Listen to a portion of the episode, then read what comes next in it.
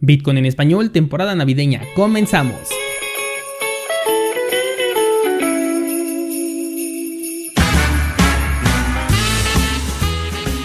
Bienvenidos descentralizados a una semana más. Hoy es martes 22 de diciembre de 2020. Bitcoin nuevamente nos da señales de corrección después de haber sobrepasado los 24 mil dólares.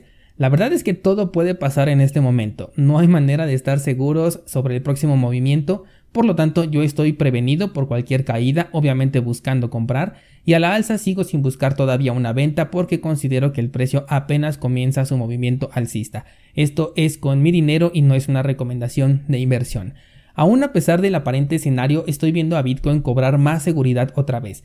Digo, era obvio que íbamos a ver un poco de indecisión una vez que se superaran los 20 mil dólares, íbamos a ver esta volatilidad, pero ahora creo que tiene potencial para llegar al último nivel que marcábamos en Ideas Trading que está en los 28 mil dólares. Que por cierto, para quienes no son suscriptores, el día sábado subí un video a YouTube con los resultados trimestrales de las ideas trading publicadas para que puedan ver que la mayoría de ellas fueron acertadas y se pudieron operar con éxito. Algunas todavía no se cumplen, otras ya se activaron pero todavía no llegan a la zona de toma de ganancias y solo una de ellas se ha invalidado. Y dentro de la misma idea está declarado ese punto de invalidez así que bastantes buenos resultados la verdad. Te voy a dejar el enlace para que vayas a ver ese video. Y bueno aquellos que ya tienen su suscripción activa pues no necesitan ver este video porque tienen acceso total a todas las publicaciones de estas ideas cripto de cualquier forma, las ideas de Bitcoin las he puesto de manera eh, libre, cualquiera las puede revisar y ahí puedes ir a checar los puntos que todavía tiene Bitcoin por encima y que considero que puede llegar a alcanzar mientras no se perfore ese soporte de los 20 mil dólares.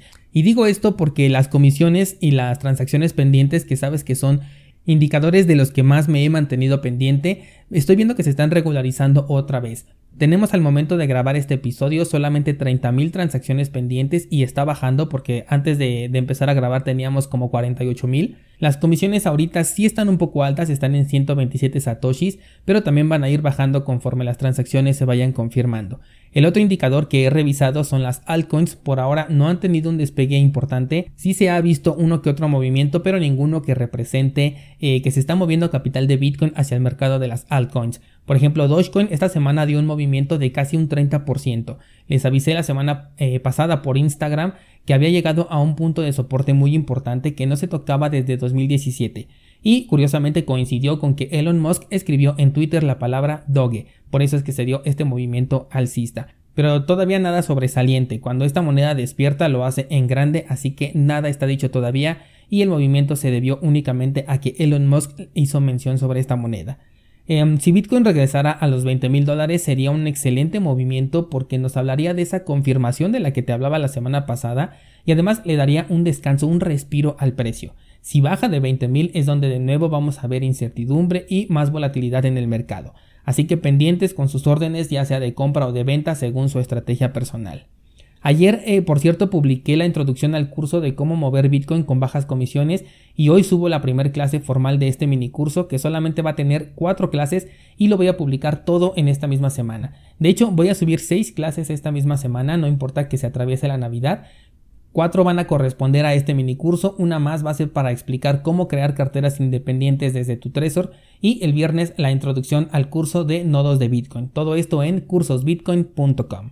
Vámonos a las noticias y tengo un dato muy importante que compartirte descentralizado y es que se hicieron públicas las bases de datos robadas de Ledger. Obviamente cayeron en malas manos y se están haciendo muchos hackeos. Estas bases contienen número telefónico, correo electrónico, nombre completo y muy probablemente la dirección física de las personas que se registraron. Pero con lo que más cuidado tienes que tener es con los ataques dirigidos, ya que con esta información en sus manos eh, a ellos les permite que inicien procesos de portabilidad en su celular y con ello pueden acceder a múltiples de tus cuentas cripto además de los ya mencionados ataques de phishing que hemos visto en los meses anteriores, pero parece que ahorita la estrategia está cambiando porque los ataques phishing no están siendo tan efectivos. ¿Qué se puede hacer? Mi sugerencia es crear un nuevo correo electrónico, de preferencia en un servicio que no sea de los más comunes como Gmail, eh, sino utilizando por ejemplo servicios del tipo ProtonMail. Si conoces alguna herramienta de mayor seguridad, ponla en los comentarios y puedes utilizar esa, pero yo la que utilizo es ProtonMail. Después cambia tu correo electrónico de todas las cuentas cripto que tengas y por supuesto cambia las contraseñas. Es necesario agregar además un método de autenticación de dos factores eliminando por completo las opciones que son vía correo electrónico y vía mensaje de texto. Por ahorita la mejor alternativa en eh, métodos de autenticación de dos factores es la de Google Authenticator y de preferencia hacerlo en un dispositivo que no sea el que utilizas día con día. Esto para evitar que se te pierda el celular, que te lo vayan a robar, que se te descomponga y que pierdas el acceso a esta eh, aplicación, que de todas maneras tiene un método de recuperación, pero eh, es mejor siempre tenerlo en un dispositivo siempre en casa al que puedas acceder.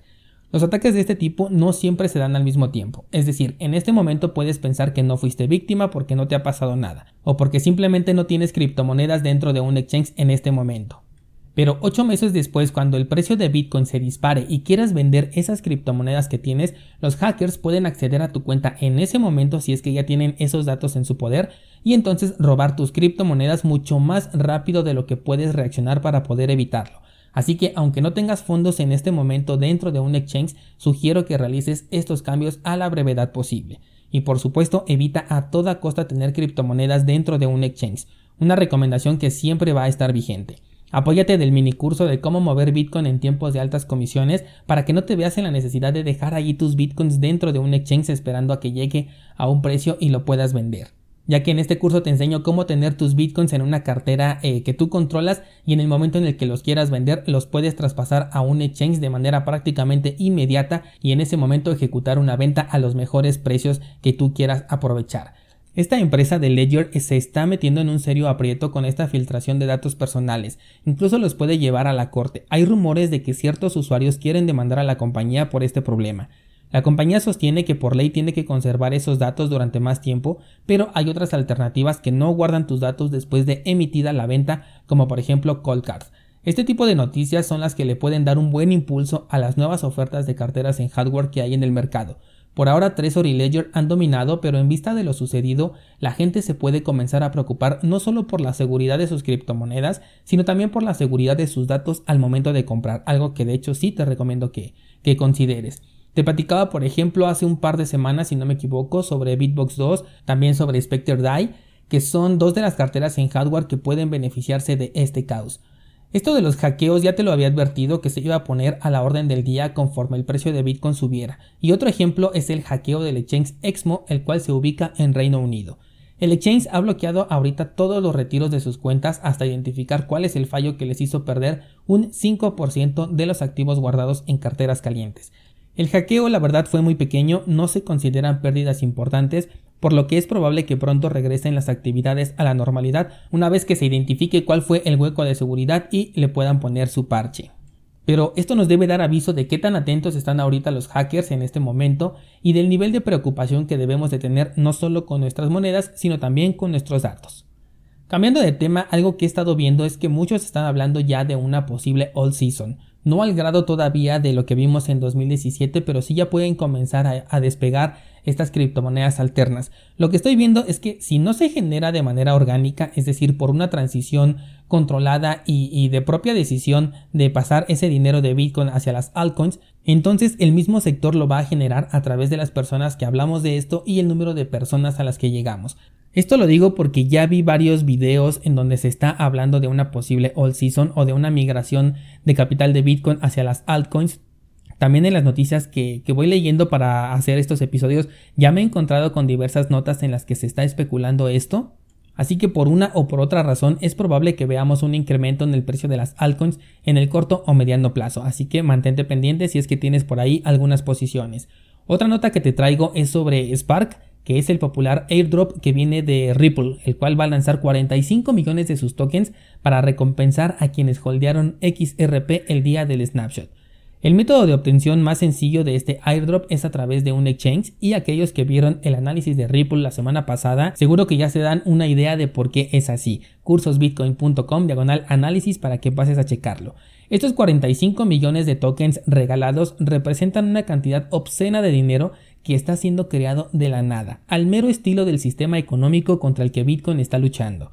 Es evidente que si tienes XRP espero que te veas beneficiado del airdrop, pero es justo lo que hace que Ripple como empresa y XRP como moneda digital no tengan ningún lugar dentro de mi portafolio y por supuesto que este nuevo airdrop de Spark también queda completamente fuera de mi portafolio. Lo que busca este proyecto nuevo llamado Flare Network es llevar los contratos inteligentes hacia la red de Ripple e incluso eh, consigue hacerlos compatibles con la red de Ethereum. Es por eso que causa mucha emoción, aún tratándose de un proyecto centralizado, porque en este momento lo que está de moda son los contratos inteligentes, las DeFi y toda esta sensación. Pero el hecho de que trabaja de la mano de una empresa que se dedica a ofrecer soluciones bancarias no es lo mío. Digo, es muy respetable lo que hace la empresa y de hecho su tecnología es bastante buena, pero dentro del terreno cripto sale sobrando su aportación porque no va en la dirección que los descentralizados estamos buscando.